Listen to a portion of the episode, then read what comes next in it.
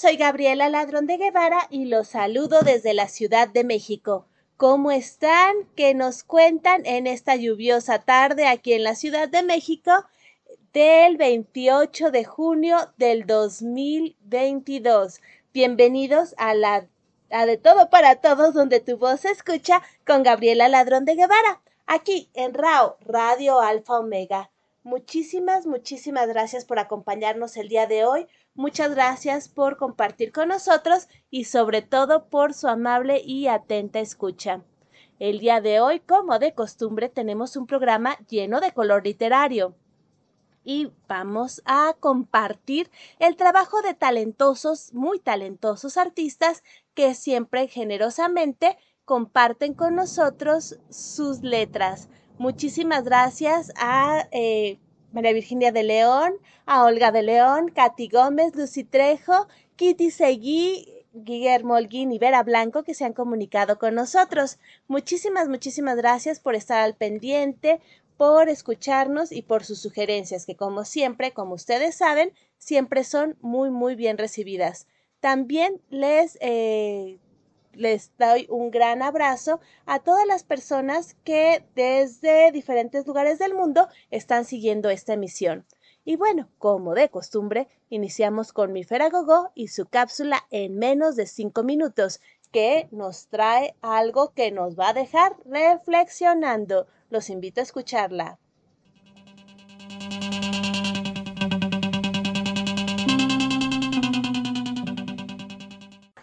Hola, bienvenidos a su cápsula en menos de 5 minutos. El día de hoy les voy a leer un texto titulado La muerte y la espiritualidad. Dice así, la muerte, como inevitable compañera de vida y que es la que culmina con el desarrollo del ser humano, está engranada con el componente espiritual y por la manera en que hemos vivido. La vida va a estar matizada por el grado de espiritualidad alcanzando durante esta vida. Hay un dicho bien sabio que dice que el que bien vive, bien muere. Cuando el ser humano entiende que la vida es algo transitorio, temporal y que somos ave de paso, refleja por lo general su alto grado de espiritualidad. A menudo la espiritualidad se confunde con la religiosidad las personas espirituales pueden ser buenos religiosos, pero las personas religiosas no necesariamente son espirituales. La espiritualidad permite al ser humano trascender más allá de la mente y el cuerpo, conectando con la verdadera esencia del ser. Es la responsable del modo como se vive y de la forma de interactuar con la familia humana. El sentido del humor y la creatividad desplegada por la persona espiritual sirve de preparación para las pequeñas, medianas y grandes pérdidas con las que la vida nos reta por el hecho de simplemente de estar vivos. Entre ellas, la pérdida mayor ante una enfermedad terminal, la muerte de un ser querido o la propia. Ante una enfermedad terminal e independientemente del escenario, la espiritualidad entra en juego para dirigir las energías a la sanación del ser, en vez de la curación, a vivir día a día con la mayor calidad de vida, a poner la casa en orden, a perdonar y ser perdonados, a amar y ser amados, y a prepararse o a ayudar a otros para la muerte que se aproxima. Ante la muerte de un ser querido, la espiritualidad facilitará el arduo camino del duelo, que es el proceso normal ante la pérdida. El duelo se recorrerá sin antrechos, sin prisa, pero sin pausa, con el convencimiento de que el amor trasciende dimensión y tiempo, y que la persona fallecida siempre permanecerá en el recuerdo y en el corazón, la espiritualidad, así como la muerte, se convierten en grandes maestras de vida. Este texto fue escrito por Aida Pagán. Y bueno, recuerden y espero que les haya gustado mucho este texto. Eh, recuerden que la felicidad es tan importante como nuestra salud mental y la solidaridad. Les mando un abrazo, un abrazo enorme a donde quiera que me escuchen y les agradezco, en especial a Gaby, por darnos un espacio en su programa para compartir un poco de mí. También aprovecho para invitarlos a conocernos y vernos en Facebook algunos días en Podcast de Construcción, donde Gaby también es, es conductora en especial los jueves a las 8 de la noche en la misma plataforma para que escuchen al psicoterapeuta Rubén. Y bueno, una servidora va a estar aquí con ustedes siguiendo en la cápsula en menos de 5 minutos. Me despido, no sin antes recordarles no bajar la guardia y aprovechar todo el tiempo con sus seres queridos. Los quiere mi Feragogo. Regresamos contigo, Gaby. Muchísimas gracias, Mifer. Gracias por tu interesante cápsula en menos de cinco minutos, que siempre, siempre nos deja pensando. Y bueno, ahora tenemos también en podcast de construcción, terminando el mes del orgullo, eh, las últimas entrevistas a la comunidad LGBT más en podcast de construcción de lunes a viernes a las nueve y media de la noche en el mes Pride. Después continuamos con podcast de construcción como de costumbre los viernes por la noche a las nueve y media de construyendo temas de actualidad. Y aquí seguimos también en De Todo para Todos, donde tu voz se escucha con las cápsulas en menos de cinco minutos de mi Gogo. Y en Inclusión Creativa están las eh, conferencias de inclusión y también este próximo 10 de julio nos vemos en el Museo del Estanquillo a las 3 de la tarde con una conferencia acerca de la inclusión y la enseñanza de lenguas. Todo esto con inclusión creativa y Mifer Gogo. Muchísimas gracias, Mifer, por compartir con nosotros.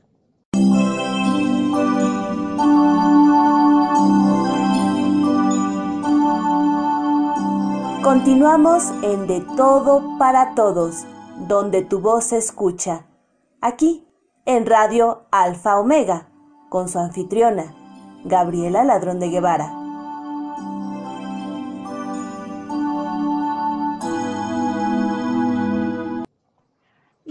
En De Todo para Todos, donde tu voz se escucha, unas de las voces más importantes son las voces de nuestras colaboradoras, y entre ellas las de María Virginia de León, nos trae palabras de mujer, voces que a veces se han perdido precisamente por ser de mujeres, y que María Virginia de León las rescata con cariño, con mucha prudencia y gran tacto. El día de hoy nos trae la vida de una mujer, bueno, como todas las que nos ha presentado, una mujer que es sorprendente, tan sorprendente como María Virginia de León. Tenemos palabras de mujer. Los invito a escucharnos. Me da mucho gusto saludarles desde la Ciudad de México. Soy María Virginia de León y traigo para ustedes la cápsula Palabras de Mujer. Hoy nos referiremos a Isadora Duncan.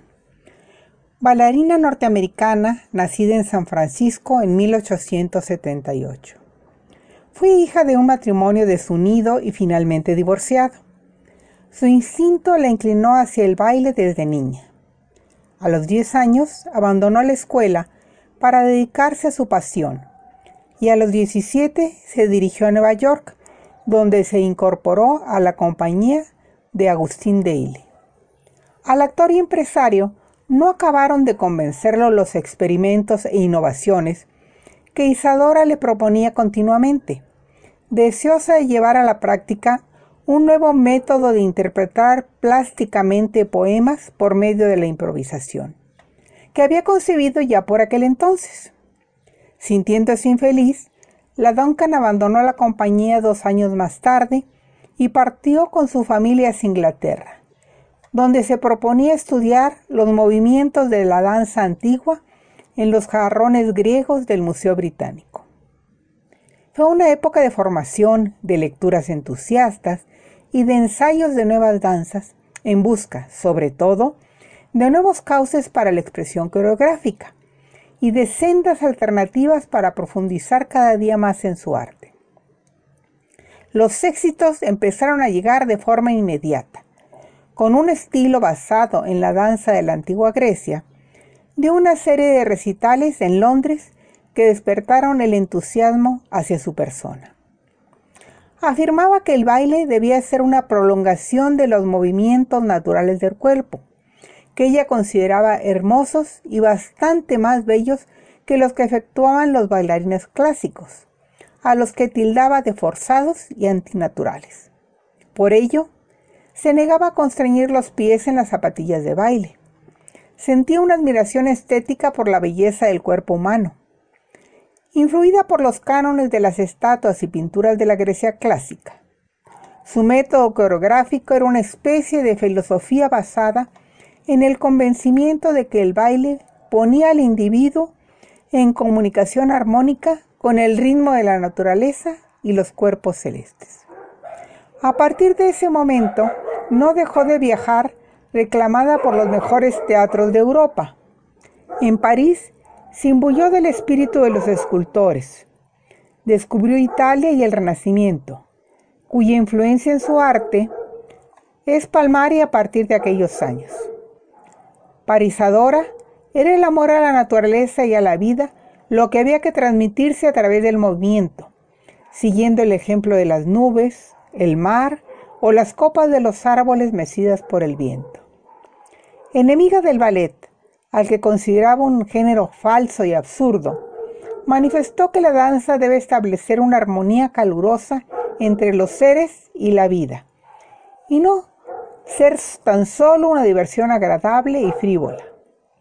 Danzaba descalza, con una simple túnica griega de seda transparente sobre su cuerpo desnudo, como una sacerdotisa pagana transportada por el ritmo. Hoy es considerada la iniciadora de la danza moderna norteamericana y su figura es evocada con fervor en todos los escenarios del mundo.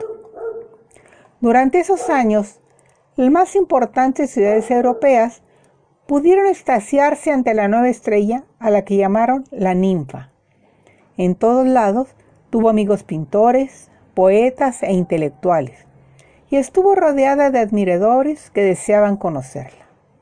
Apasionada, bellísima y maravillosa, ejercía un poder de seducción irresistible entre cuantos la rodeaban. Se comenzó a asociar muchos nombres masculinos con el de Isadora, y pronto nacería la leyenda de un maleficio que parecía emanar de su persona y abatirse sobre todos los seres a los que entregaba su amor. Un maleficio que acabaría de forma terrible con su propia vida. Tras la muerte de sus hijos, varias veces pensó en quitarse la vida, pero siempre la disuadió la idea de que otros niños, empezando por los alumnos de la escuela que había creado en 1904, estaban necesitados de ella. Comenzó a participar en campañas benéficas y trató de llevar sus enseñanzas a diferentes países, lo que la condujo hasta Moscú en 1921, después de que el gobierno soviético mostrase su interés por recibirla. Con el inicio de nuevas peregrinaciones volvieron los romances. En la Unión Soviética conoció a Sergei Esenin, poeta y cantor oficial de la Revolución de 1917, y se entusiasmó con el ambiente pletórico de ilusiones que se respiraba en el país y que Sergei encarnaba a la perfección. Esenin se enamoró locamente de Isadora y consiguió que ésta renunciara a su propósito repetidamente afirmado de no contraer matrimonio. La aventura rusa de la Duncan no solo terminó en fracaso desde el punto de vista sentimental. Si bien al principio se había compenetrado a la perfección con sus interlocutores, entusiasmados con la idea de poner en marcha su escuela de danza futura, más tarde, esta iniciativa no fue bien acogida por ciertos dirigentes soviéticos, que ya empezaban a mostrar los síntomas del anquilosamiento burocrático que luego sería proverbial en el sistema comunista. De regreso a Europa, tampoco los empresarios capitalistas parecieron entusiasmarse con sus proyectos. Además, sus opiniones ateas, su actitud favorable hacia la revolución rusa y su evidente aceptación del amor libre no eran cualidades que la opinión pública occidental, a la defensiva, después de la eclosión comunista, valorase positivamente. Isadora decidió volver a los escenarios y ofreció una serie de recitales que resultaron un fracaso. El público fidelísimo, que hasta la muerte de sus hijos la había llevado en volandas, comenzó a fallarle. Las salas la recibieron semi vacías, silenciosas y heladas. Isadora se refugió en Isa, donde terminó su autobiografía y preparó El arte de la danza, libro en el que pretendía ofrecer una síntesis de sus enseñanzas. Se encontraba absorta en esta tarea cuando, el miércoles 14 de septiembre de 1927, decidió tomarse un respiro y dar un paseo en su Bugatti. El dramático accidente tuvo lugar cuando el automóvil recorría veloz la promenade de Inglas. Su chal rojo, el mismo que había agitado ante la multitud que le esperaba su regreso de la Unión Soviética, se enredó en los radios de una de las ruedas posteriores del automóvil. Isadora no pudo librarse del abrazo homicida y murió estrangulada. Ni siquiera ella hubiera podido imaginar un final más acorde con su existencia extravagante y romántica. Sus frases se centran en su amor por la danza. Si pudiera decirse lo que se siente, no valdría la pena bailarlo. Danzar es sentir, sentir es sufrir, Sufrir es amar. Usted ama, sufre y siente. Usted danza. Nací a la orilla del mar. Mi primera idea del movimiento y de la danza me ha venido seguramente del ritmo de las olas. La danza es el movimiento del universo concentrado en una sola persona. Bailar, la mayor inteligencia. Muchísimas gracias, María Virginia, por compartir con nosotros las palabras de mujer de Isadora Duncan. Como les dije, una mujer polémica, pero que al mismo tiempo quería darle voz no solamente a su arte, sino al arte de la mujer, al cuerpo de la mujer, y normalizar situaciones que hoy día nos parecen de lo más común, como el amor libre, como el derecho a amar a quien nosotros a quien nuestro corazón elige, aunque claro, todavía estamos en ese proceso. Gracias María Virginia por compartir con nosotros las palabras de mujer de Isadora Duncan, que como comentaste, se fue a la eternidad como ella hubiera deseado. Muchas gracias. Y tenemos saludos. El doctor Guillermo Holguín nos dice felicidades a Mifer y a María Virginia de León. Muchísimas gracias, doctor. También tenemos a, eh, a Nini que nos manda palomitas y corazones, a Iván que nos desea éxitos y una feliz emisión. También Nini nos desea éxito, cielo igualmente. Y Daniel nos saluda y nos dice que está en sintonía. Y muchas gracias por el piropo, Daniel. Qué lindo eres. Cielo, muy bonita historia. Gracias por compartir. Felicidades. Eh, me imagino que están refiriéndose a lo de mi Gogo y su cápsula en menos de cinco minutos. Muchísimas gracias. Alicia manda saludos a Cielito y a todos los amigos de Rao. Además nos desea feliz emisión. Muchas gracias. Y nos manda palomitas y corazones. Nini, gracias por compartir, María Virginia. Y cielo, María Virginia, felicidades, gracias por compartir. Muchísimas gracias a todos ustedes por estar con nosotros y por escucharnos en esta lluviosa tarde aquí en el centro de México. Bueno, pues continuamos en De todo para todos donde tu voz se escucha y sobre todo todas las voces son escuchadas.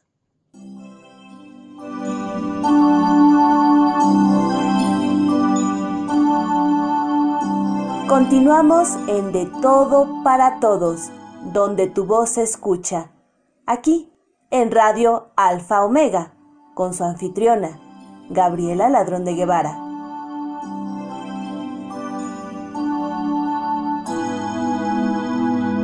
Aviso importante. Inicia la colecta de tapitas para Sofía del primero de julio al 10 de septiembre. Busca los centros de acopio en Facebook de Reír para Vivir y ayúdanos a ayudarla para sus quimioterapias. Y recuerda que si la vida te da tapitas, no las tires porque son para Sofía. Gracias. Gracias, doctora Fiona de Reír para Vivir, por darnos este flash urgente de información.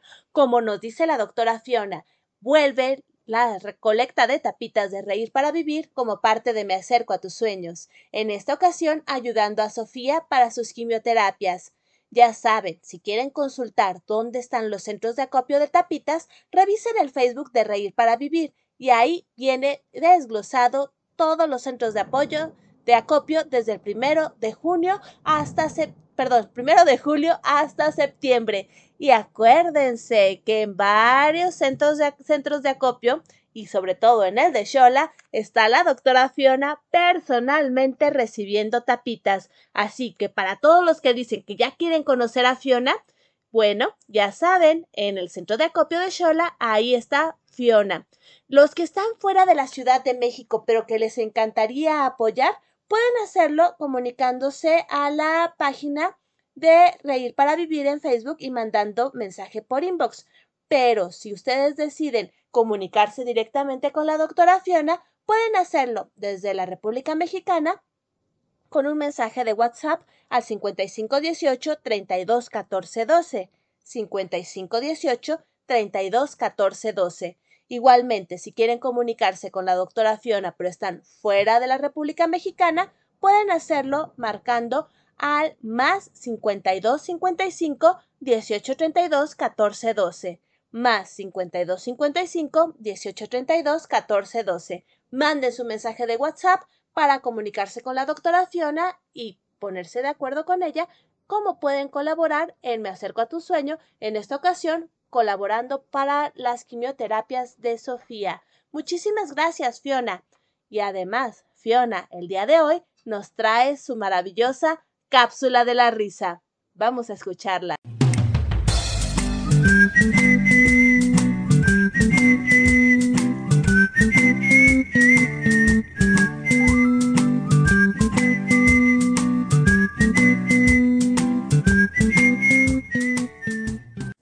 Hola, les saluda la doctora Fiona de Reír para Vivir y agradezco a Gaby por la invitación a su programa de Todo para Todos, donde tu voz se escucha por Radio Alfa Omega. Hoy les voy a platicar de los beneficios del chocolate negro.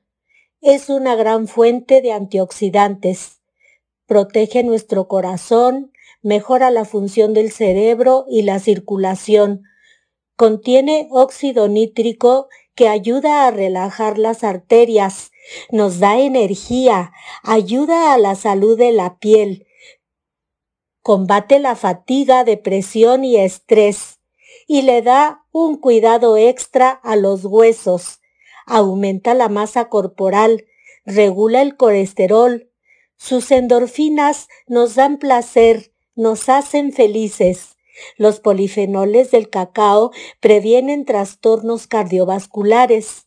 Consumir chocolate una hora antes de dormir, unos 85 gramos aproximadamente, ayudan a conciliar el sueño y dormir mejor.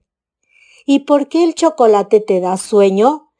Por la teobromina que contiene, mejora el flujo sanguíneo, otro momento ideal de consumirlo es al despertarse. Bueno, pues muchas gracias y no olviden sonreírle a su corazón. Hasta pronto.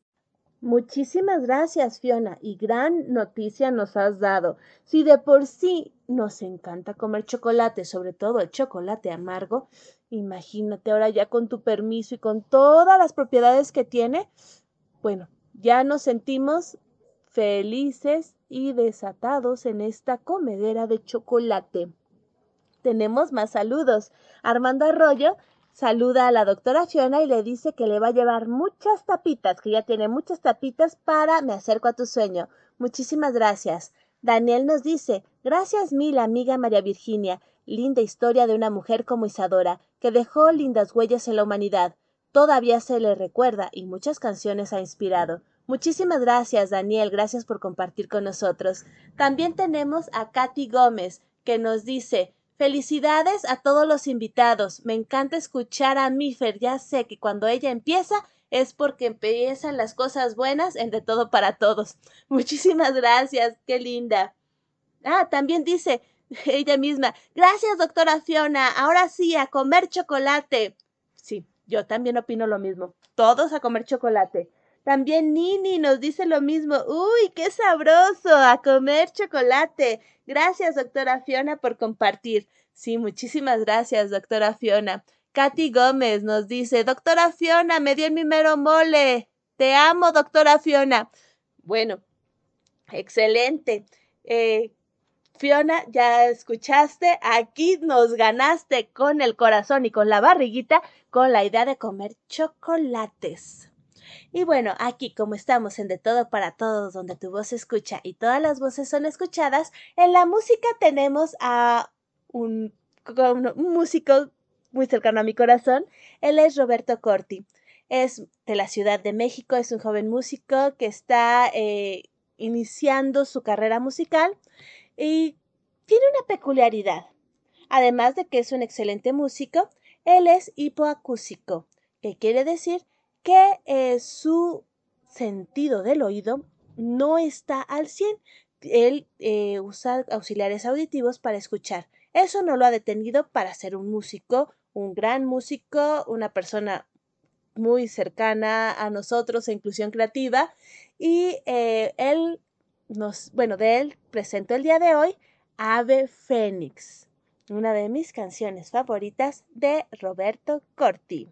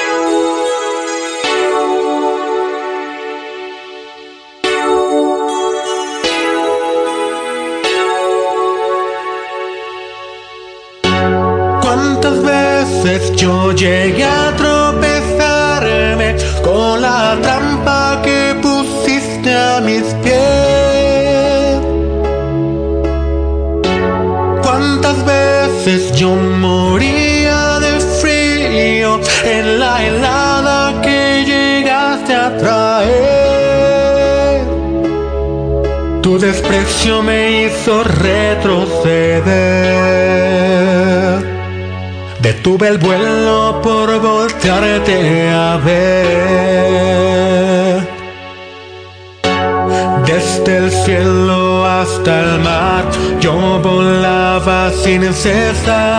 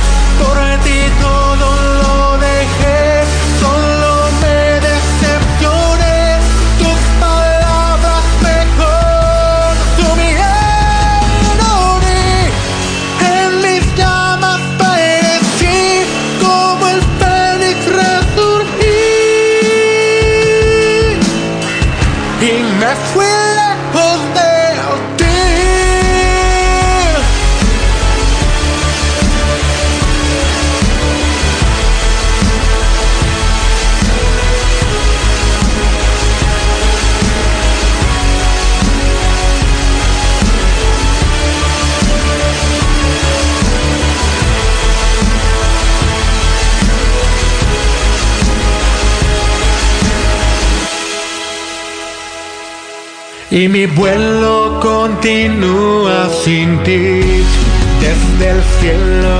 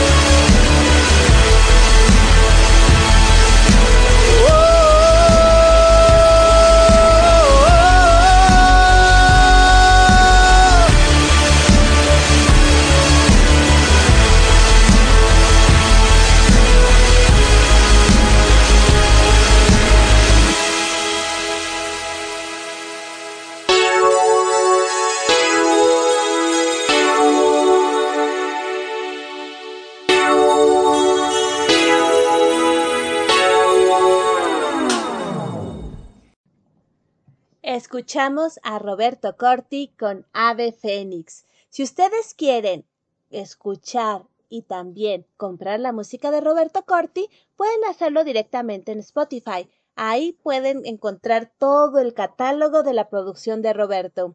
Muchísimas gracias Roberto por compartir con nosotros.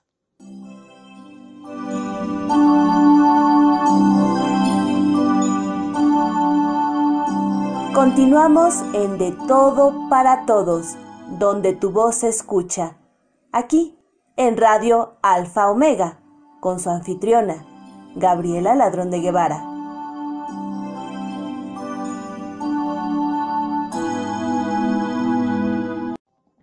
Y regresamos aquí en De Todo para Todos. El día de hoy, como de costumbre, nos acompaña nuestra querida madrina Elizabeth Martínez, que nos trae algo de Eduardo Galeano. Los invito a escucharla. Un saludo cordial desde la Ciudad de México. Soy Elizabeth Martínez Gómez. Les traigo del libro de los abrazos del escritor uruguayo Eduardo Galeano algunas lecturas. El arte para los niños.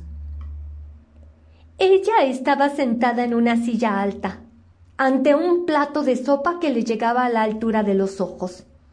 Tenía la nariz fruncida y los dientes apretados y los brazos cruzados. La madre pidió auxilio. Cuéntale un cuento, Onelio, pidió. Cuéntale tú, que eres escritor. Y Onelio Jorge Cardoso, esgrimiendo una cucharada de sopa, comenzó su relato. Había una vez una pajarita que no quería comer la comidita. La pajarita tenía el piquito cerradito, cerradito, y la mamita le decía Te vas a quedar enanita, pajarita, si no comes la comidita. Pero la pajarita no hacía caso a la mamita y no abría su piquito. Y entonces la niña lo interrumpió. ¡Qué pajarita de mierdita! opinó. El arte desde los niños. Mario Montenegro canta los cuentos que sus hijos le cuentan. Él se sienta en el suelo con su guitarra, rodeado por un círculo de hijos, y esos niños o conejos le cuentan la historia de los setenta conejos que se subieron uno encima del otro para poder besar a la jirafa. O le cuentan la historia del conejo azul que estaba solo en medio del cielo. Una estrella se llevó al conejo azul a pasear por el cielo y visitaron la luna, que es un gran país blanco y redondo y todo lleno de agujeros. Y anduvieron girando por el espacio y brincaron sobre las nubes de algodón. Y después la estrella se cansó y se volvió al país de las estrellas y el conejo se volvió al país de los conejos y allí comió maíz y cagó y se fue a dormir y soñó que era un conejo azul que estaba solo en medio del cielo. Los sueños de Elena. Aquella noche hacían cola los sueños, queriendo ser soñados. Pero Elena no podía soñarlos a todos, no había manera. Uno de los sueños desconocido se recomendaba. Suéñeme, que le conviene. Suéñeme, que le va a gustar. Hacían la cola unos cuantos sueños nuevos, jamás soñados, pero Elena reconocía al sueño bobo que siempre volvía, ese pesado, y a otros sueños cómicos o sombríos que eran viejos conocidos de sus noches, de mucho volar. Viaje al país de los sueños. Elena acudía en carro de caballos al país donde se sueñan los sueños. A su lado, también sentada en el pescante, iba la perrita Pepa. Pepa llevaba bajo el brazo una gallina que iba a trabajar en su sueño. Elena traía un inmenso baúl lleno de máscaras y trapos de colores. Estaba el camino muy lleno de gente. Todos marchaban hacia el país de los sueños y hacían mucho lío y metían mucho ruido ensayando los sueños que iban a soñar. Así que Pepa andaba refunfuñando, porque no la dejaban concentrarse como es debido. Muchísimas gracias, Elizabeth. Gracias por compartir con nosotros de Eduardo Galeano estas narraciones que a más de uno nos sacaron la sonrisa. Muchísimas gracias, Eli. Y tenemos también comentarios. Nos dice Katy Gómez. Felicidades a Roberto Corti. Qué linda música. Muchísimas gracias. También tenemos a Lucy Trejo, que nos también nos dice de Roberto Corti. Excelente ejemplo de lo que puede hacer la dedicación. Muchísimas, muchísimas gracias por sus comentarios que seguramente le van a llegar a Roberto. También nos dice eh, Cielo, qué bonita canción, refiriéndose a Roberto Corti. Muchísimas gracias.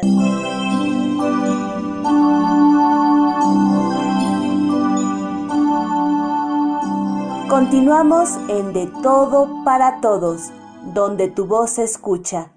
Aquí, en Radio Alfa Omega, con su anfitriona, Gabriela Ladrón de Guevara.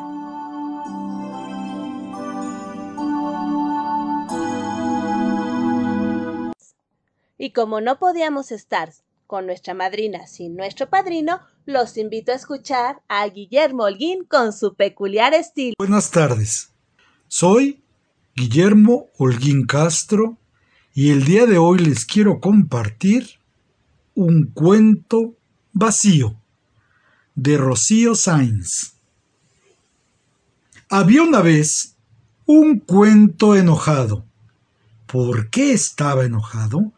Porque no tenía nada, ni hadas, ni duendes, ni dragones, ni brujas, ni siquiera tenía un lobo o un enano.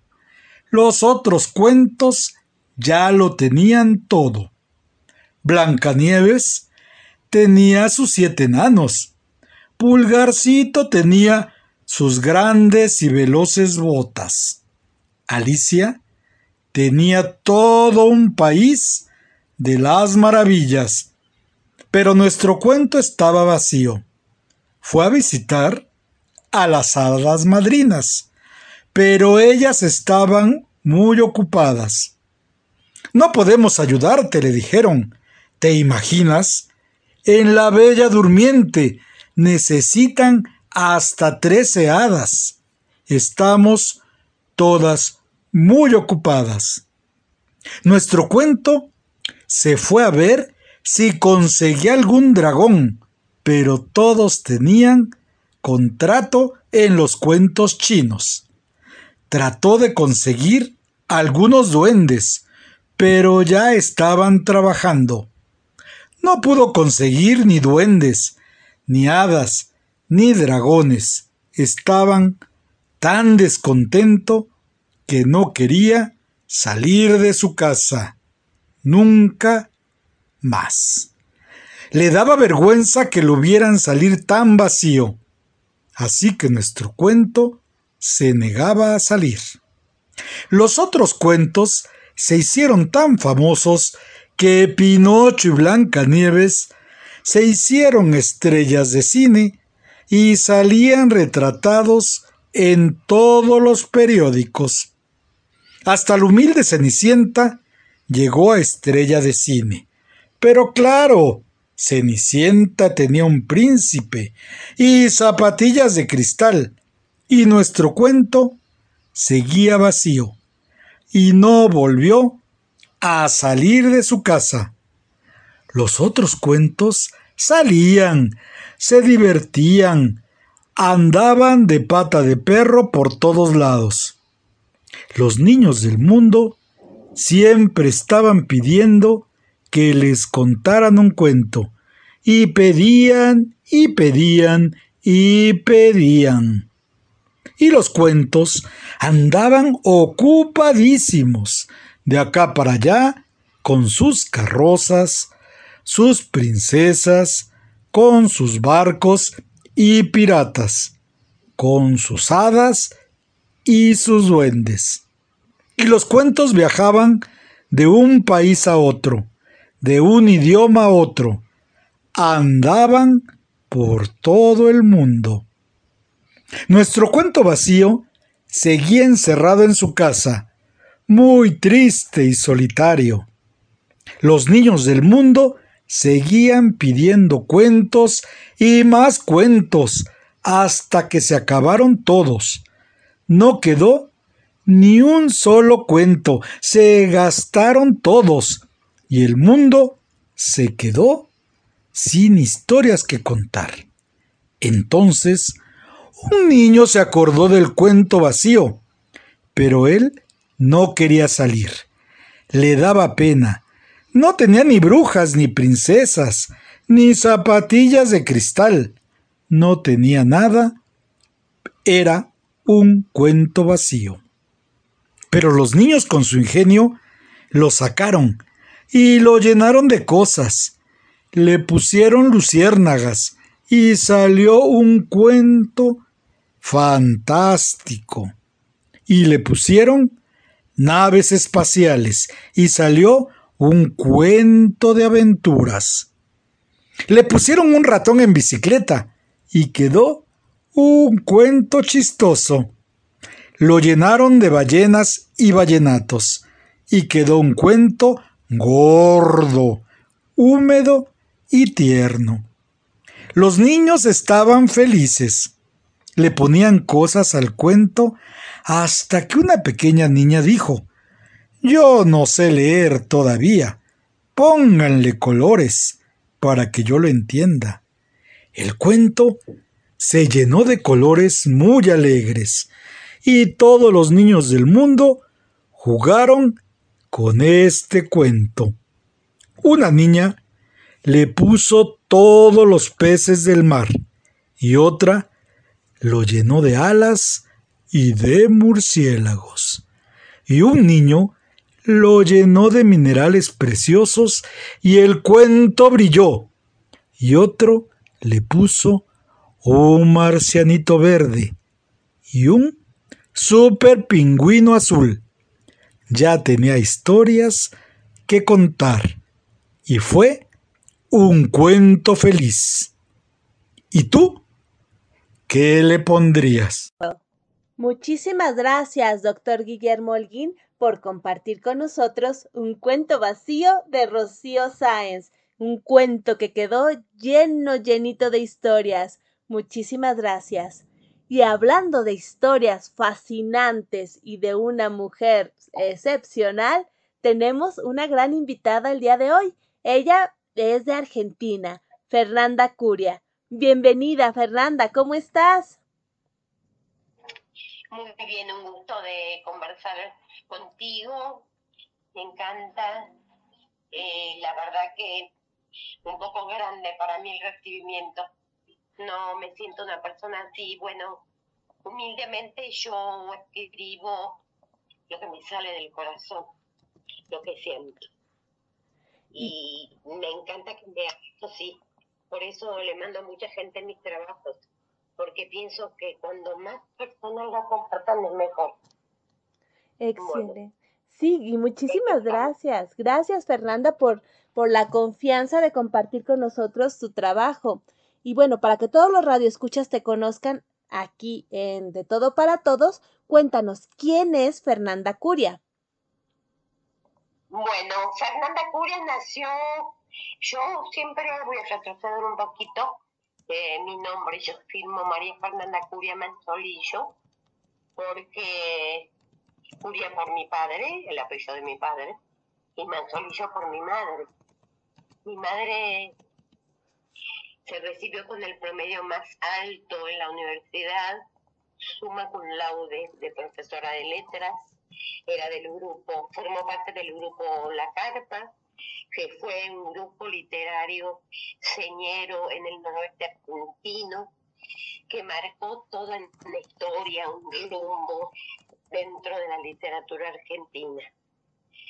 Y también ella participó en, teatro cuando era estudiante, en obras de teatro, le gustaba bailar y cantar también y era una persona fundamentalmente que le gustaba mucho leer, muy intelectual y también escribía. Y tenía una gran amiga que estaba en el grupo La Carpa, que era María Elvira Juárez, le presentó varios libros. Ella se emocionaba mucho con los escritos de su amiga María Elvira. Y bueno, yo nací y me crié en ese hogar. Mi padre fue director de teatro, una persona muy brillante también entonces yo digo, bueno, yo soy lo que soy porque tuve esos padres y porque tuve una crianza muy particular, muy esmerada, donde hasta muy adelantado los años 70, casi 80, principios de los 80, en mi casa no había televisión, escuchábamos radio, porque mi madre decía en mi casa no va a haber televisión porque quiero que mis hijos lean, escriban, era otro su objetivo. Me acuerdo que nos despertaba la mañana cantando, recitando poemas de Lorca y de Machado, por decirte algunos, de Gabriela Mistral. Me acuerdo muy clarito ella se emocionaba muchísimo con el poema para el nido, que es un poema muy conmovedor, muy bonito. Me acuerdo que ella lo recitaba y lloraba porque se emocionaba mucho, porque era ese tipo de persona que cuando leía algo que le impactaba, y yo soy igual, ¿no? Eh, se emocionaba hasta el llanto. Y mi padre, que le gustaba escuchar a Cantejondo, eh, Edith Piaf, jazz, entonces, bueno, y con toda esa música muy, muy especial, ¿no? Porque eh, la música, la literatura, eh, yo siempre digo que nosotros fuimos de la generación del libro, no de la generación del Internet, porque después todo cambió con la venida del Internet, que por supuesto es excelente y es muy bueno, porque nos permite comunicarnos como lo estamos haciendo ahora. Nosotros pudimos valorarlo muchísimo más y se extendió mucho el tema de, la, el tema de las redes con el, el problema de la pandemia, que fue un shock para todos. Eh, todos los escritores y los artistas dijimos qué vamos a hacer a partir de ahora. No se podía salir y bueno, se encontró la manera a través de las tertulias poéticas, que era como estar con la otra persona pero a través de una pantalla. Y a través de esa pantalla hemos logrado traspasarla y generar actos de, de, amor y de afecto y, y fuente de inspiración para futuros escritos. Yo no solamente escribo poesía, sino también escribo relatos. En una época me dediqué a escribir una saga de relatos campestres, eh, a investigar sobre vidas y hacerlas tipo relatos de, personajes urbanos y, y personajes muy particulares, peculiares acá de Tucumán. Y, y también les quería comentar que, bueno, mi formación siempre ha estado eh, asociada a la palabra, ¿no? Porque yo he sido docente primaria de adultos, primaria de adultos, eh, he estudiado francés, hice dos años de la carrera, tuve que dejarlo porque tenía que trabajar. Y, y luego empecé a trabajar ad honor en, en una FM, en la época de la hoja de las FM y después eh, ingresé por examen de ingreso, vinieron profesores del ICER con una política de descentralización del Instituto de Educación Radiofónica, que solamente tenía su sede en Buenos Aires. Ellos dijeron vamos a descentralizar y a poner otras sedes en otras provincias, y así fue como llegaron a Tucumán. Y estudié locución nacional, me recibí de locutora con la primera promoción. Como verás, siempre todo relacionado con la palabra y, y a través de la radio, la radio tiene una magia muy particular. Como no tiene imagen, eh, la gente solamente está escuchando la voz de la persona. Entonces es muy difícil, eh, no diría mentir, porque esa no es la palabra, muy difícil engañar al oyente, porque el oyente es sabe captar las inflexiones de la voz y sabe, se da cuenta que es lo que uno quiere transmitir. Por eso te digo, eh, no está de más que comente que soy locutora nacional, porque está muy relacionado con la palabra. Bueno, tú verás, porque yo un poco que me extiendo y hablo mucho. No, excelente, porque, porque precisamente tú eres la estrella el día de hoy, tú eres nuestra invitada de honor. Entonces, lo, el punto es que te conozcan los radioescuchas, que podamos dialogar con ellos, que compartas tus experiencias. Bueno, alguna experiencia de chica, ¿no? Eso me estaba acordando este, hoy con unas amigas. Este, mi madre, como te decía, ella se emocionaba mucho con lo que, con lo que leía, ¿no? Y cuando le preparaba, le le corregía los, le hacía, era, hacía el, el, el, papel de correctora de, de pruebas de su amiga, que tenía una ciega, María Elvira le dejaba a mi madre y era la palabra mayor, entonces ella se encerraba a la mañana tempranito, a la siesta y hacía las correcciones. Y un día yo entro en la sala, porque ahí trabajaba ella, en mi casa era esas casas grandes, tipo chorizo, como le decimos acá en la Argentina, no sé ustedes, pero eran habitaciones una atrás de la otra, el baño al fondo, la cocina al fondo. Son hechas, ¿no? Porque eran arquitectos italianos, no había un...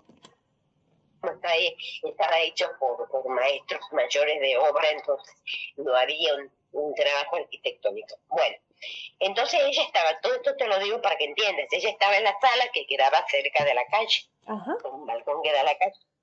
Yo abrí la puerta ella levantó la vista y tiene la cara bañada en llanto. Le dije, mamá, ¿qué te pasa? Esto lo, leyendo yo lo cuento me emociono. Y me ganas de llorar porque vivo lo mismo que ella. Ella me dijo, Fernanda, estoy leyendo los poemas de María Elvira y me producen una gran emoción, no te asustes. Estoy leyendo los poemas de mi amiga. Y yo dije, ¿qué tarea la que hace mi madre, no? Se, implicaba totalmente, no lo hacía de una manera fría, se implicaba totalmente. Y yo creo ahora que escribo, que ya publiqué mi primer libro, que el prólogo me lo hizo muy gentilmente un compañero de, de, del grupo de Chile Paz de Poetas, eh, Chalo Rodríguez Burgos, este, y cuando le preguntó a Ana María Goethe, le dijo, sí, yo lo voy a hacer. Y él captó mi esencia, porque yo digo que él la captó porque se consustanció con la persona que escribe. Y eso se lo logra poniendo mucha emocionalidad en la tarea, no haciéndola de una manera fría, de una manera como se podrá pensar de personas que escriben muchos libros, yo ni aún lo creo de las personas que creen mucho, porque aún las personas que escriben muchos libros o bestsellers, ¿por qué llegó ese libro tanto? Si es verdad que es toda una promoción, llega porque algo transmite, porque algo supo captar el, eh, el novelista, el escritor. ¿Por qué ganó premio Nobel Gabo? Porque él supo captar algo y lo, y lo, y lo redactó de una manera magistral. Y bueno, y así hay muchísimos ejemplos en la historia de escritores. Pero bueno, esas son las, anécdotas que tengo, ¿no? Y es otra que no tiene que ver con, con lo literario, ¿no? Es que, por ejemplo, eh, cuando teníamos que hacer algo, mi madre decía, háganlo que les ordeno, porque era de mucho carácter. Mis padres se separaron siendo yo niña, entonces ella tuvo que tener una, aparte que ella era así, pero se le, se le exacerbó todo, este, de, este, de ser muy disciplinada y muy estricta, decía, hagan lo que yo les dije. Y con la cara llena de risa y los dos pies en un zapato, escuché la expresión. Y si no cumplen lo que les ordené, más vale que hagan un hoyo y se metan adentro. Ella tenía esa manera de hablar muy, muy particular ¿de dónde habrá cosas, expresiones? Digo, yo a lo mejor las escucho de niña de mi abuela, aparte que ella era una tana, descendiente de napolitanos, de la vendetta, así que de ahí, no, de ahí imagínate qué carácter que tenía. Pero uno con el paso de los años agradece haber tenido esa educación tan estricta, porque eso hace que uno en la vida se maneje de otra manera, con principios que hacen que nos, que nos, nos, nos desenvolvamos mejor, ¿no? Claro. Este, debido, habido a esa crianza, sí. Sí, y eso es muy importante, que, que queramos o no, infancia es destino, y esa crianza nos acompaña, nos arropa, pues nos, nos nutre, nos nutre, y también ese amor a las letras que tú misma mencionas, nace de, nace de tu casa, lo mamaste literalmente. Y bueno, Sí. Hablando ya de tu obra, ¿tendrás alguno de tus poemas que nos compartas? Sí, como no tengo, tengo muchísimos, pero yo tengo separado acá, este, en mi libro que se llama Transparencia, el único, el primero y el, y el único por el momento. Exacto, por el momento. Por el momento, porque vamos a seguir. La tarea nuestra no para nunca, no es tarea, es algo bello, algo hermoso. Nuestro trabajo nunca para nuestro hogar. Este, quiero leer, el nombre del libro es Transparencia. Y esto surgió, es anecdótico, pero real. Surgió porque yo estaba escribiendo, mis compañeros acá, los residentes, yo estoy viviendo en una residencia geriátrica, con gente grande, ¿no? Generalmente nosotros con otra compañera, dos más, somos de las más jóvenes, pero es toda gente muy mayor. Y me ven y ellos ya saben que cuando yo estoy escribiendo, algo pasa ahí. Y, y yo dije, ay, este libro, este poema Transparencias, en algún momento voy a publicar mi libro y, le voy a poner así a mi, a mi primer libro. Y dice Transparencias transparencias de la tormenta recién estrenada, de la diáfana mirada reposando la humedad de las mañanas, transparencia del azulino firmamento, insondable, luminoso, del espontáneo desgranar de la sonrisa.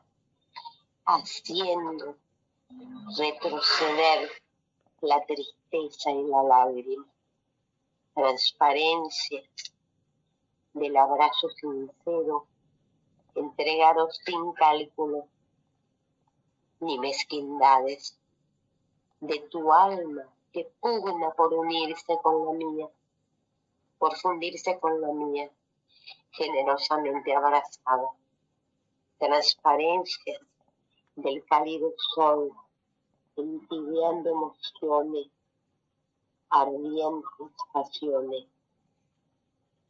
de la leve brisa con refrescante caricia,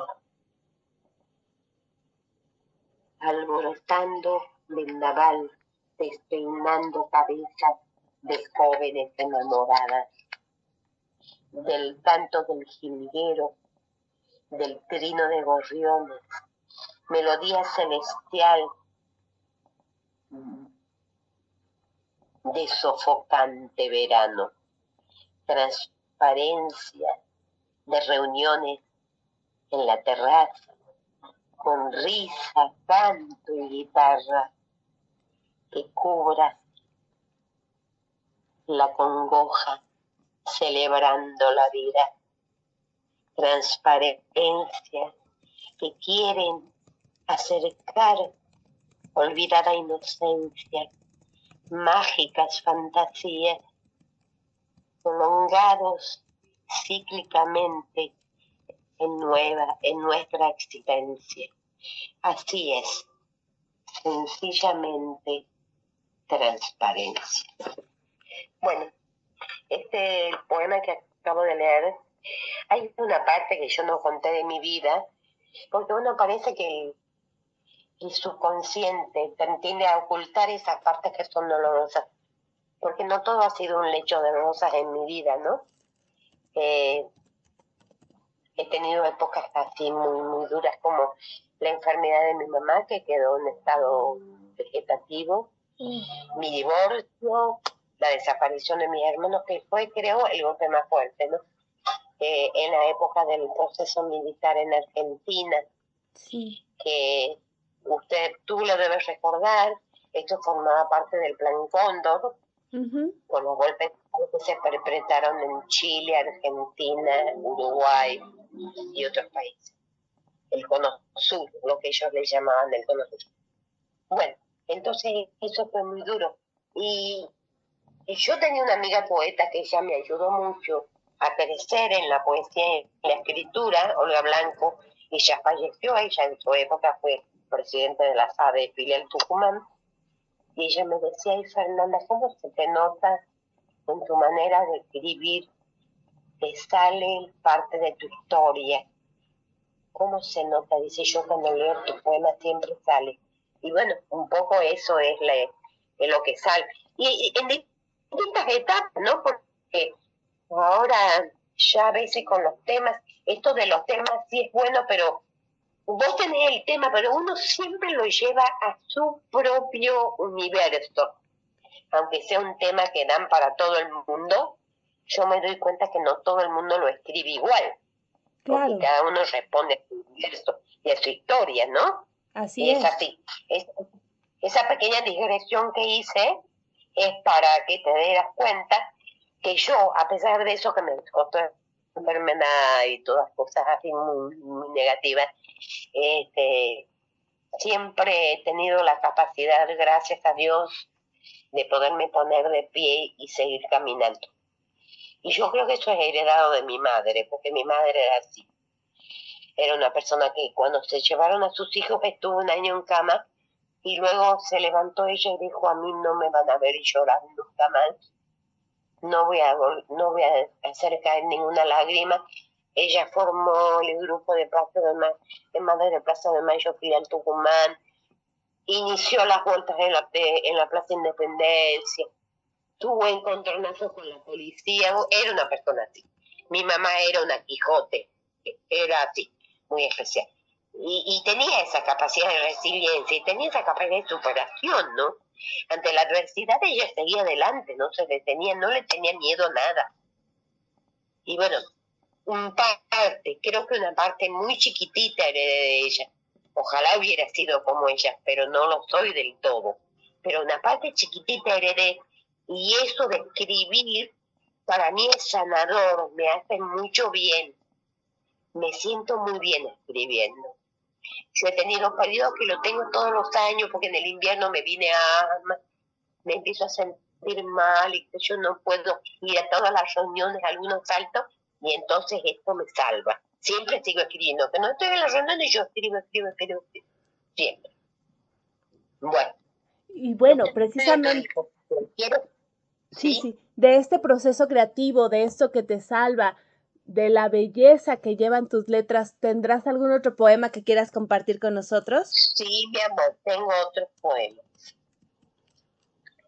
Bueno, tengo muchísimos, pero no sé cuál, espera.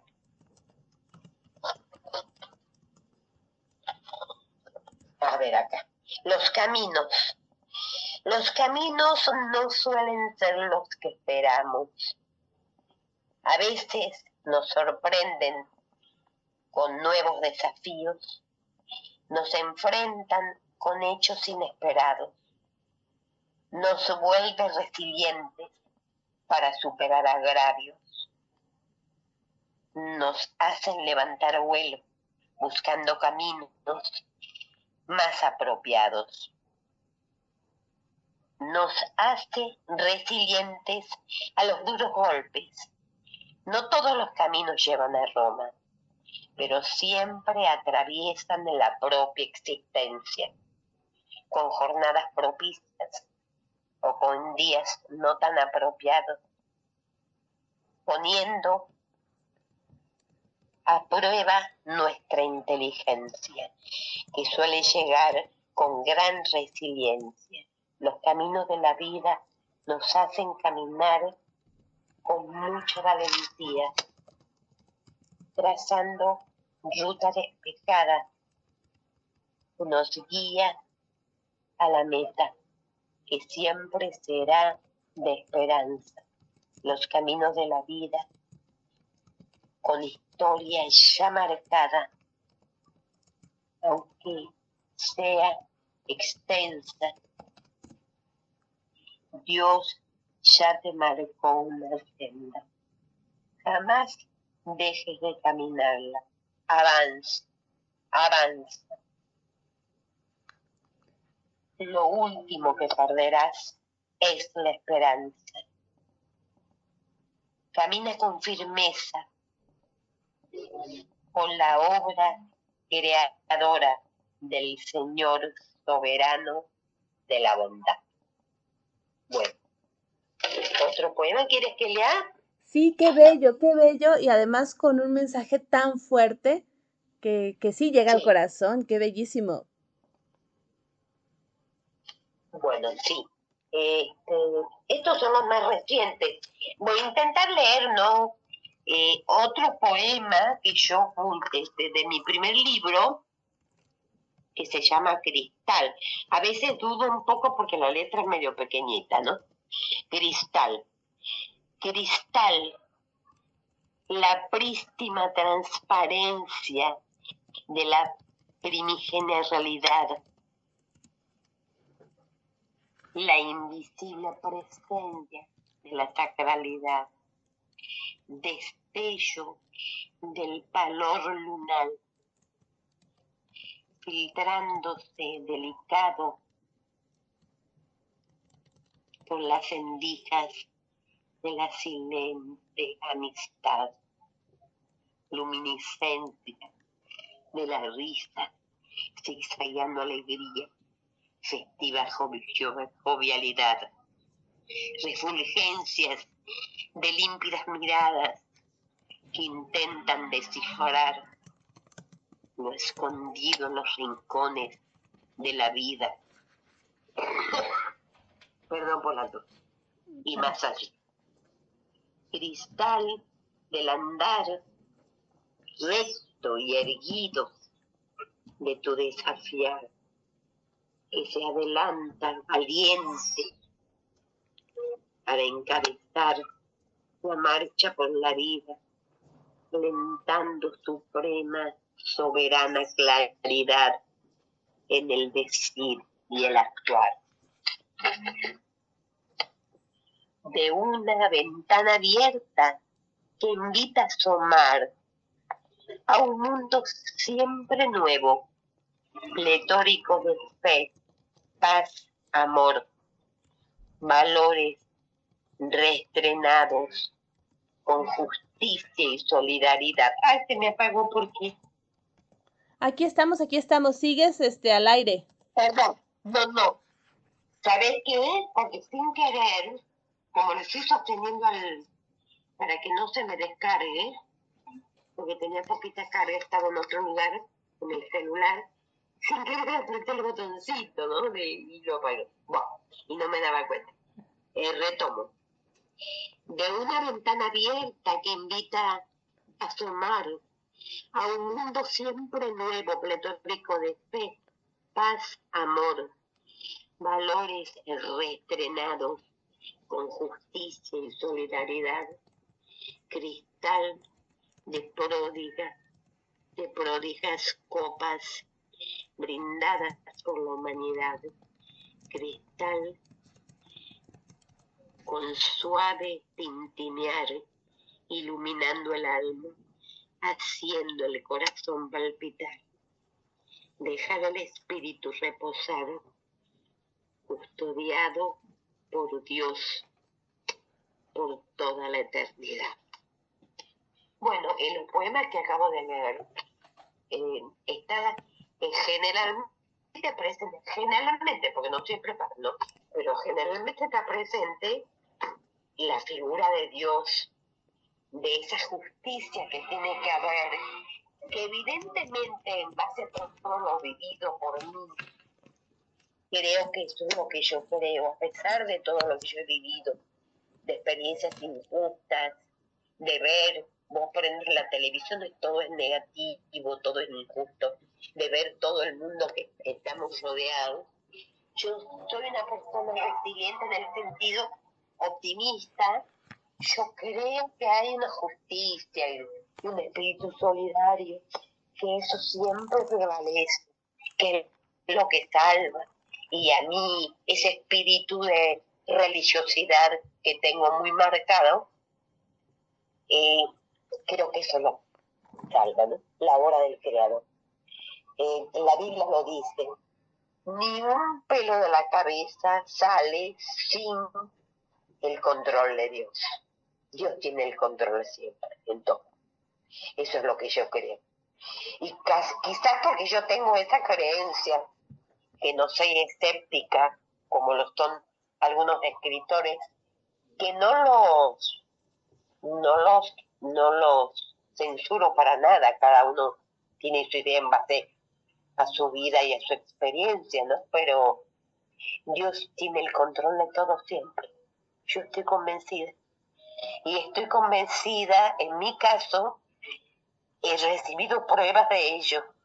Dios no me soltó la mano nunca.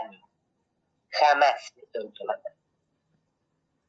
A mí me tocó, me pude salvar. Mi hermana se salvó por algo, por algo, porque algo obró ahí. Está en este momento hace más de 30 años que vive en Estados Unidos. Y yo me quedé viviendo acá y dije, me salvé porque he tenido la mano de Dios puesta sobre mí, que me cuidó. Me salvé de enfermedades no físicas y psiquiátricas. Me salvé y pude superarlas y mejorar porque estaba ahí. No sé si soy demasiado idealista o qué, pero porque estaba la mano de Dios. Pude publicar mi libro porque ahí estaba una mano tendida. Una vez me habló una persona y me dijo, mira Fernanda, vos en el programa, en nuestra entrevista que te hicimos, dijiste que tu, que tu ilusión era publicar un libro y yo no pude dormir esa noche, me dijo esta persona. Y pensé, yo tengo que publicar el libro a Fernanda. Y empecé a golpear puertas, dice, porque yo necesitaba juntar plata para pagar la imprenta. La imprenta la pagó esa gente de Chile, que fue la que me publicó el libro. Me enviaron ejemplares, no me, me enviaron todos. Y yo así pude presentar mi primer libro. Yo decía, bueno, yo quiero publicar mi libro, pero bueno, ¿cómo voy a hacer? Ahí eso medio que, medio que vino llovido del cielo, digo yo, no sé, porque todas las cosas se me fueron dando. No teníamos quien me prologue el libro, yo hablé a una persona, no me contestó, entonces me dice, a ver, Chano Rodríguez, uh, digo, ¿qué te parece? Regio. Y ahí no lo aceptó y en dos días lo hizo. eh, en un día eh, diseñamos la tapa y la foto y así. Y esas cosas uno las consigue, no por casualidad, digo yo. Las consigue porque hay una voluntad de que las cosas se hagan.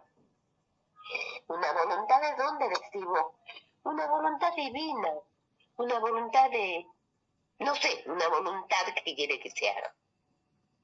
Y también tu voluntad, eso hay que decirlo, que también También tú, mi voluntad. exacto, que esa, que esa voluntad no me viene de arriba, esa, esa voluntad no es como es propia, pero, pero está motivada y alentada por, por ese Dios que tengo yo que no me quita la mano de encima, que no me deja de proteger y que yo me siento protegida. Yo he tenido momentos, lo cuento para que vean, en que yo he tenido intentos de suicidio por lo que he vivido con mi hermano. Años muy negros. He tenido tres intentos de suicidio después dije, no, ¿qué estoy haciendo? Yo no me voy a morir en un psiquiátrico, no. No, yo tengo que trascender, pero porque quiero transmitir lo que yo soy. Yo no soy esa persona. Y pude cambiar. Gracias a Dios. Pude cambiar. Pude cambiar en parte uno siempre está cambiando. Uno siempre está superando cosas. El ser humano siempre está creciendo. Porque si nos estancamos y decimos, no que estemos más, ya nos vemos muertos. Por ahí se dice, hay una frase que por ahí suena muy dicha, pero es una gran verdad. Aprendemos hasta que hasta el día de la muerte. Siempre estamos aprendiendo cosas nuevas, siempre aprendemos. En este momento, en la entrevista, aprendo de tu generosidad que ha visto en mí una persona que podía ser entrevistada, sacada al aire, a mí eso me halaga enormemente, aunque no lo diga en el momento que lo comente a mis compañeros, pero a mí me halaga, me hace sentir muy bien, es una inyección de vida. Y eso ha estado, claro, una persona que yo la conocía por lo que la escuché en las tertulias o porque he leído un poema ahí tuyo, pero no, no conocí en tu persona mucho tampoco. y Y coincidimos. eso me ha conmovido profundamente generosidad. Tuvimos la suerte Me de coincidir. ¿Qué? Tuvimos la suerte de coincidir. Sí, vos sabés que me ha conmovido profundamente cuando vos me dijiste eso, no lo podía creer, dijo, no, a mí esto no me está pasando, no, no, no, no, no es real. Y, y más una persona que aparentemente, aparentemente no conocía mucho yo, pero se ve que no es así. Bueno, una, ex- una excelente persona y una amplísima generosidad. Estoy muy agradecida y hay que decir, Al contrario, Fernanda, la agradecida soy yo por tu participación, por, por compartir con nosotros tus letras, tu talento, tus anécdotas, por compartirte, que, que eso creo yo que es invaluable y como artista, como mujer, como persona, se te agradece muchísimo. Y bueno, Fernanda, algo que quisieras decir antes de despedirte para que nuestros radioescuchas Bueno, para despedirme quisiera leer un poema que se llama Aroma de Recuerdos. Perfecto. Porque un poco se está toda mi filosofía de vida, ¿no? Eh, bueno, te vas a dar cuenta por cómo termina. Aroma de Recuerdos. Esta era una consigna que nos dieron de Chile para después. Aroma de Recuerdos. ¿Se escucha bien? Sí, sí se escucha bien, muchas gracias. Aroma de Recuerdos. Niñez sin aromatizada, reconfortante.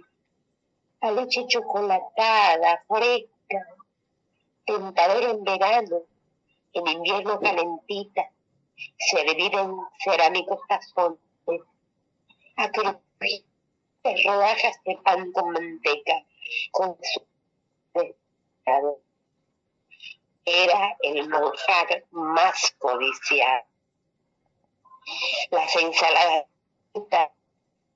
el arroz.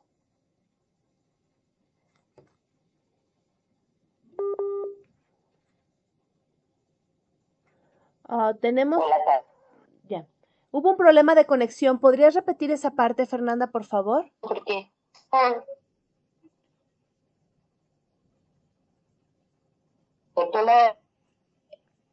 Creo que hay un problema de conexión. me da la impresión que sí. Sí. Sí, mi amor. Creo que ya, creo que ya quedó, ¿Vos ya. lo tienes? Sí, ya te escucho bien. Vos lo tienes. Lo que pasa es que yo le he dejado de tenerle en la mano el teléfono. Y sabe cómo está en 100, lo acabo de desenchufar. Espera un segundo. Sí, sí.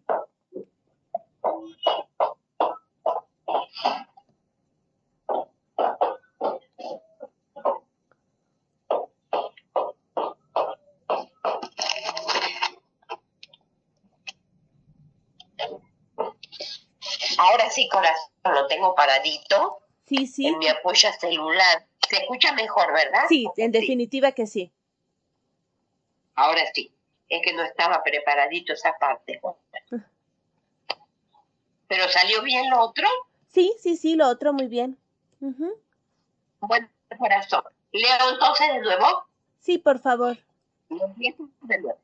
Aroma a los recuerdos. Niñez. Tiene aroma a tisanas reconfortantes, a leche chocolatada, fresca, tentadora en verano, en invierno caliente, servida en cerámicos tazones, a cru- crujientes rodajas de pan con manteca con azúcar espolvoreado. Era el manjar más codiciado, la ensalada de fruta o el arroz con leche tentadora colación interrumpiendo nuestros juegos o la tarea de la escuela.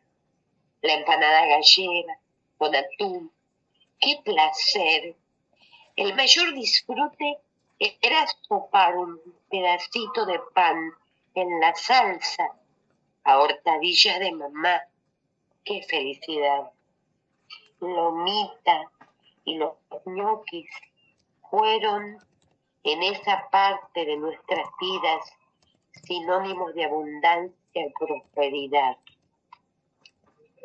Las sopas, pasteles, ravioles tenían aromas de agrandada familia alrededor de una mesa donde siempre había lugar para uno más. Los asados con guitarreada despedían espluvios convocantes de enriquecida amistad. Mi madre solía decirlo, el mejor condimento es el apetito y aroma que convierten cada plato en exquisito manjar. Ay, jamás voy a olvidar el perfume tan dulzón de las uvas de la parra, aromando el patio de mi casa, uvas mato, madoradas de pareja. Cuánto añoro disfrutarlas con su fragante sabor. El amor adolescente nos creció con el mágico fluyo de tiernas rosas, con inspirados poemas a la sombra de glicina, atrapando con vaos de lánguida violeta. Las prolongadas mateadas perfumando confidencias, matizadas por dorados bizcochuelos, las clásicas empanadillas y tantos otros en extendida merienda.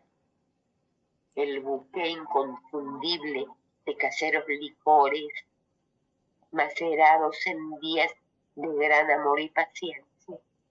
Pasado el tiempo, todo se fue cubriendo con esencia de soledad en épocas de privación, carencia, ausencias que tenían el olor de la desaparición la fetidez de la muerte, el aroma que nos rescata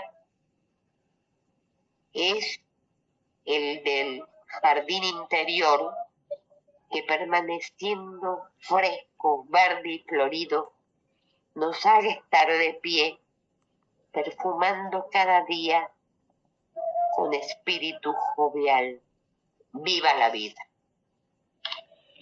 Yo creo, ¿está bien la comunicación? Sí, es bellísimo, bellísimo ese poema, realmente me conmovió.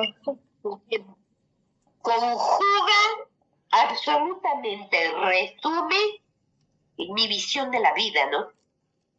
Es una Porque belleza. cuando yo la aparición, la fetidez de, lo- de la muerte y la desaparición, hago referencia a esa época, perdón, a esa, que estoy resfriada, luchando con mi asma con mi resfrío, con todo.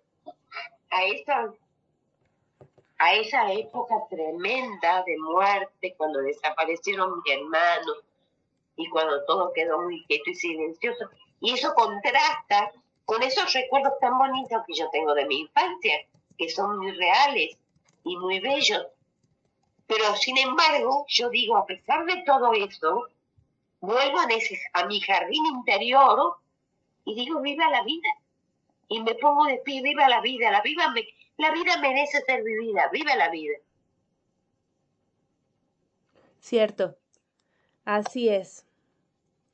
Y es una... Eh, como, última, ¿Sí? como última anécdota que tengo para contar que cuando me tocó presentar el libro, yo estaba un poco des- descompensada porque me ponían la dexametasona todos los días y la dexametasona te hace temblar mucho el pulso. Y aparte estaba tomando un- unas gotitas que tomaba muy poquito, pero eso contribuía a que me tiembla mucho el pulso. Porque no estaba pudiendo dormir, por, no sé si por la Dex o por la que estaba con asma, que al final yo le pedí a la, enfermera que me dejara de dar porque me temblaba mucho. Yo de por sí tengo un pulso basal tem- de temblor, pero eso me lo exageraba el temblor.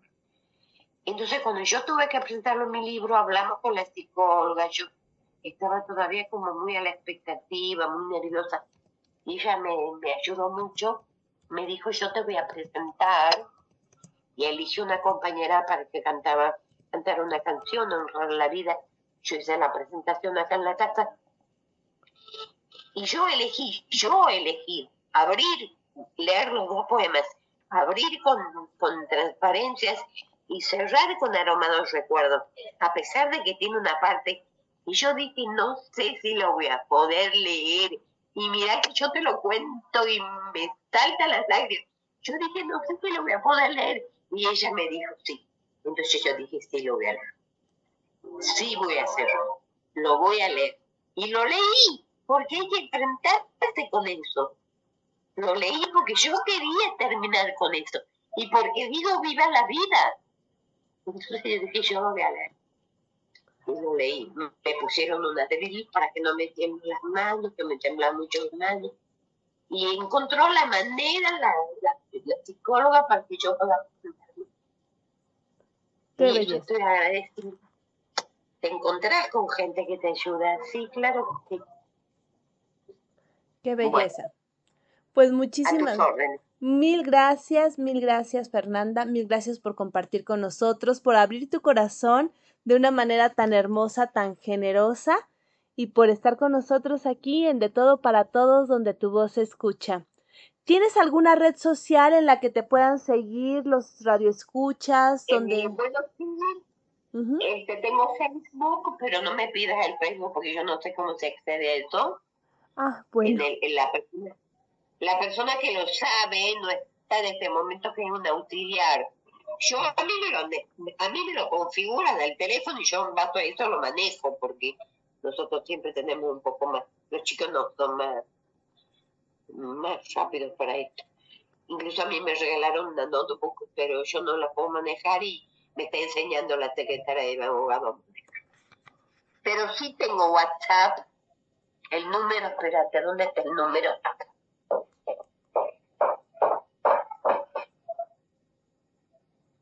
Para que veas.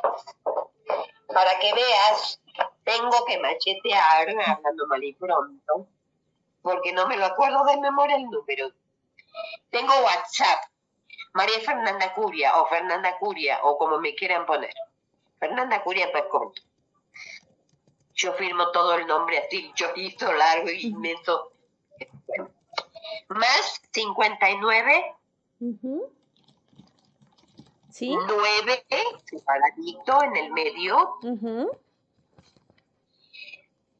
381, 381, Ajá. 547, Sí. 6926. Excelente. Ma- Bueno, a mí se me ocurre lo siguiente. Para ella hacer solicitud de amistad, tiene que tener mi Facebook. Sí, sí, sí, pero te los puedo dar yo posteriormente, que se comuniquen conmigo aquí a De Todo para Todos. Yo les doy tu eh, Facebook y así ya se ponen eh, en contacto contigo. Sí. Porque esto es lo más, este, lo más, este, lo más directo, digamos. Porque si no, yo por el WhatsApp, con mi WhatsApp me manejo, yo me manejo con el Facebook y el WhatsApp. Tengo Instagram que hice que me lo programaran, pero yo no entiendo ni copiando. Ahí lo tengo estacionado en Instagram y no lo uso. Porque realmente no sé bien qué, todavía no entiendo qué es. Ah, no te preocupes. No te preocupes, si se Sí, quieren... me, me parece que no, que no me pierdo mucho de nada, porque lo principal es el Facebook, creo. Sí, muchas no cosas sé. se replican en los dos. Y así si Sí, se quieren... replica. Sí, ¿Por qué te digo Instagram? Porque yo de, de, de, de, de metida me puse que me lo programara un, un compañero, compañero no, un auxiliar de acá, que entiende bastante, fue el que, el que me, me configuró todo el celular porque es nuevo, este celular me lo regaló la, la esposa del dueño cuando presenté mi libro, entonces me lo configuró todo y cuando tengo una duda o algo que quiero pedir, eh, le pido que, que, lo haga. Y le digo, ¿por qué no me programas el Instagram? Porque la psicóloga clínica, porque tenemos dos las psicólogas de la psicóloga clínica, hoy están en talleres justamente, me dijo que ella por Instagram tiene y entró a mi, en el WhatsApp, recibe del WhatsApp y las pasa, algunos poemas les, les gusta y los comparten en el Instagram y ella me cuenta. Y dice, yo digo, para fijarme, la verdad que nunca me fijo. Bueno, este, sí, nunca me fijo. Ah, no te preocupes, insisto, si se quieren poner en contacto contigo, que se pongan en contacto conmigo y yo los refiero. Así sin ningún problema.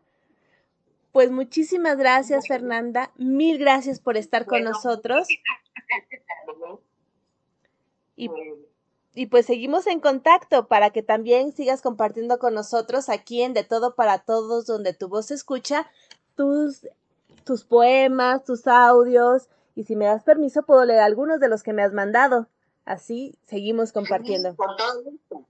Pues Yo te digo que eh, no, como estoy, eh, nos están llevando hasta otra institución, yo tengo relatos y muy bonitos escritos, pero tendré que haberlo tenido preparado con tiempo, pero he venido medio sobre la hora. ¿Cómo será que tenía enchufado el celular? No lo tenía paradito, pues yo lo pongo para las tertulias. Y bueno, en fin. Pero te agradezco la buena disposición. Muchísimas gracias. gracias a ti. Con gente generosa como tú. Eso es lo importante. Mil gracias. Te en este mando. mundo. La gente no cree eso. Pero bueno, a veces no se cree y yo lo entiendo porque a veces han pasado cosas feas y golpes duros. Cuesta recuperar.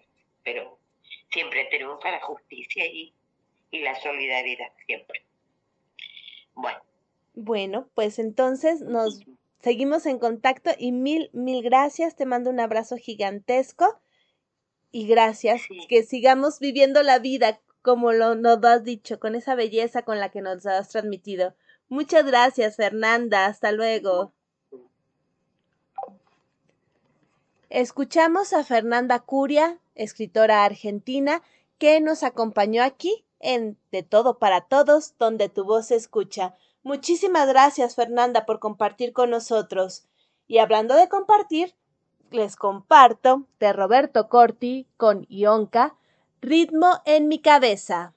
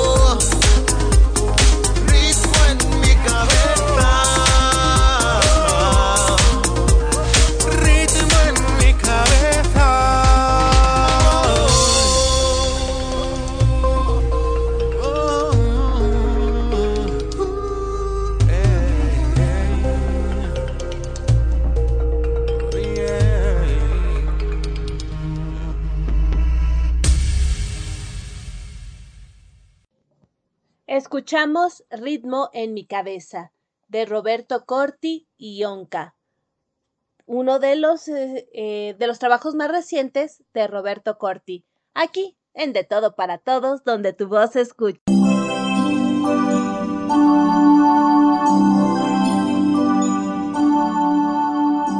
Continuamos en De Todo para Todos, donde tu voz se escucha. Aquí, en Radio Alfa Omega, con su anfitriona, Gabriela Ladrón de Guevara.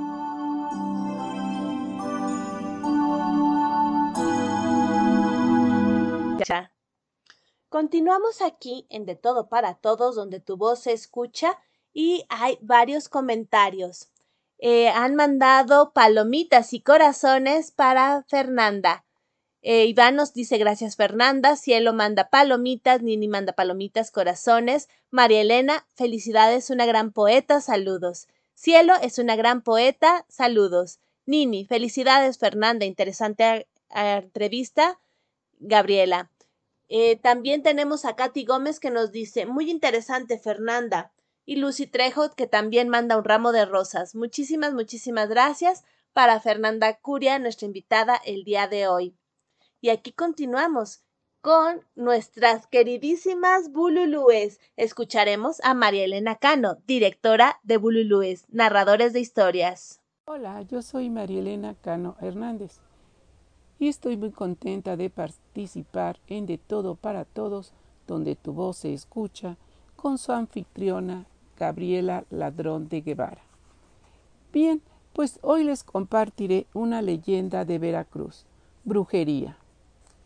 Hace muchos años en Tierra Blanca, Veracruz, había una joven morena muy guapa. Toda la gente decía que esa mujer había heredado los secretos de bruja de su abuela. Por eso, cuando la abuela murió, la muchacha quedó sola.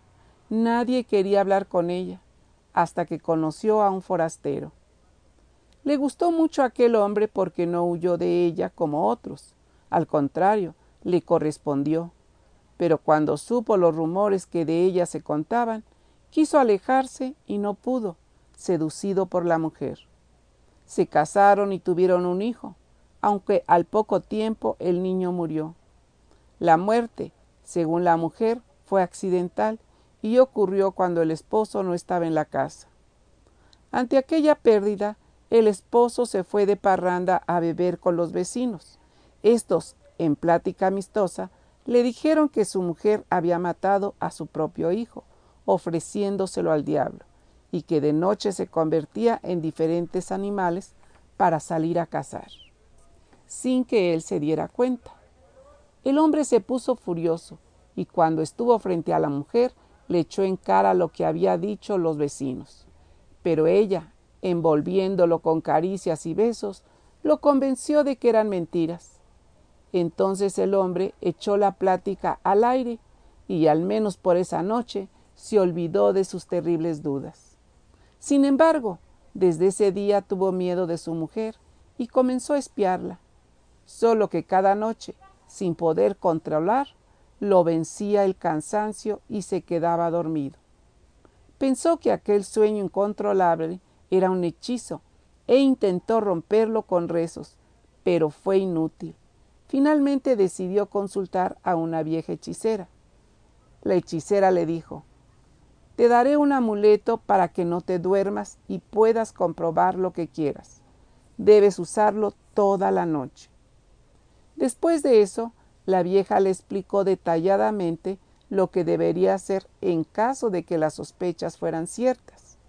Se despidieron y por la noche el hombre pudo ver que su esposa salía desnuda al patio la siguió hasta un árbol de aguacate y observó cómo se quitaba la piel de mujer y se convertía en lechuza.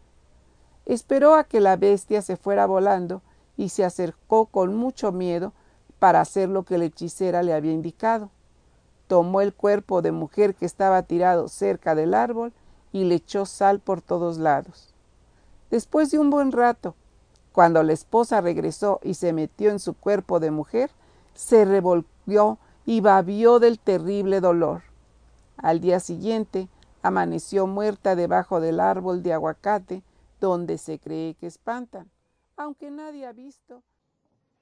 Muchísimas gracias, María Elena, por compartir con nosotros esta leyenda, que sin duda nos deja pensando y quizás, solamente quizás, esas leyendas no lo sean tanto y tengan una parte muy fuerte de verdad. Muchísimas gracias. María Elena Cano es la coordinadora del grupo Bululúes, Narradores de Historias, que tiene su sede en la colonia Santa María la Ribera, en la Casa de la Cultura. Ahí, dos veces al mes, hay función presencial de cuentacuentos. También los viernes, todos los viernes por la tarde, en la página de Facebook de Bululúes Narradores de Historias, hay función de cuentos de estos talentosos artistas. Igualmente, los martes en la misma página son de invitados, miércoles en vivo y los miércoles también tenemos bululúes en RAO, Radio Alfa Omega. Aquí están los bululúes de 4 a 6 de la tarde, hora de la Ciudad de México, compartiendo su talento y sus hermosas historias. Muchísimas gracias, María Elena, por compartir con nosotros.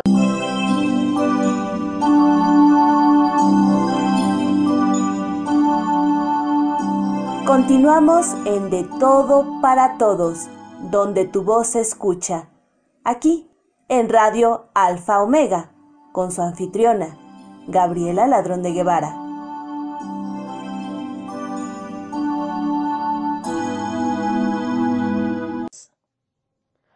Entrado a la parte que muchos de ustedes consideran su favorita, a los talentos internacionales. Iniciamos con Armando Arroyo de México que nos presenta Mal Soneto 1. Mal Soneto 1. Me gusta la media luz de la luna y el brillo de su sonrisa, su obscenidad en mis oídos vuelta misa, ronroneando como el gato en la cuna. Me gusta que moje mis manos oportuna, dejándome en los dedos de sus cascadas la brisa. Suspira efluvios en la cornisa, haciendo del piso una laguna. Hurga en nuestros gustos profanos, cabalga sobre mi pierna lisiada, dibuja mariposas con mis gusanos. Se va en momentos tan humanos que vuelve sabiéndose amada. Me gusta porque trae sueños lejanos. Muchísimas gracias, maestro Arroyo, por compartir con nosotros su mal soneto 1. Les recuerdo que pueden comunicarse con Armando Arroyo en la página de Facebook Armando Arroyo Escritor. Ahí pueden ponerse en contacto con él y también conocer más de su editorial A3. Muchísimas gracias por compartir con nosotros, maestro.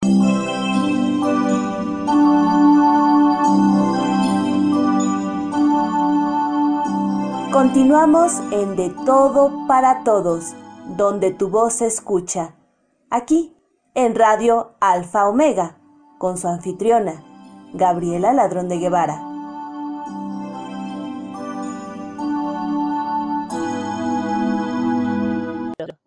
También de México nos acompaña Tita Muñoz. Mujer trabajadora, rebelde y soñadora, llena de defectos y grandes virtudes, llena de amor y comprensión, llena de coherencia y firme convicción, de un profundo compromiso con la revolución, mujer que luchas a diario, que no concibes la realidad como la vives, que estás inconforme con la injusticia y buscas para los tuyos futuro de vida digna. Mujer que con tu sonrisa y tu firmeza construyes caminos de equidad, caminos de igualdad, caminos de justicia y caminos de paz.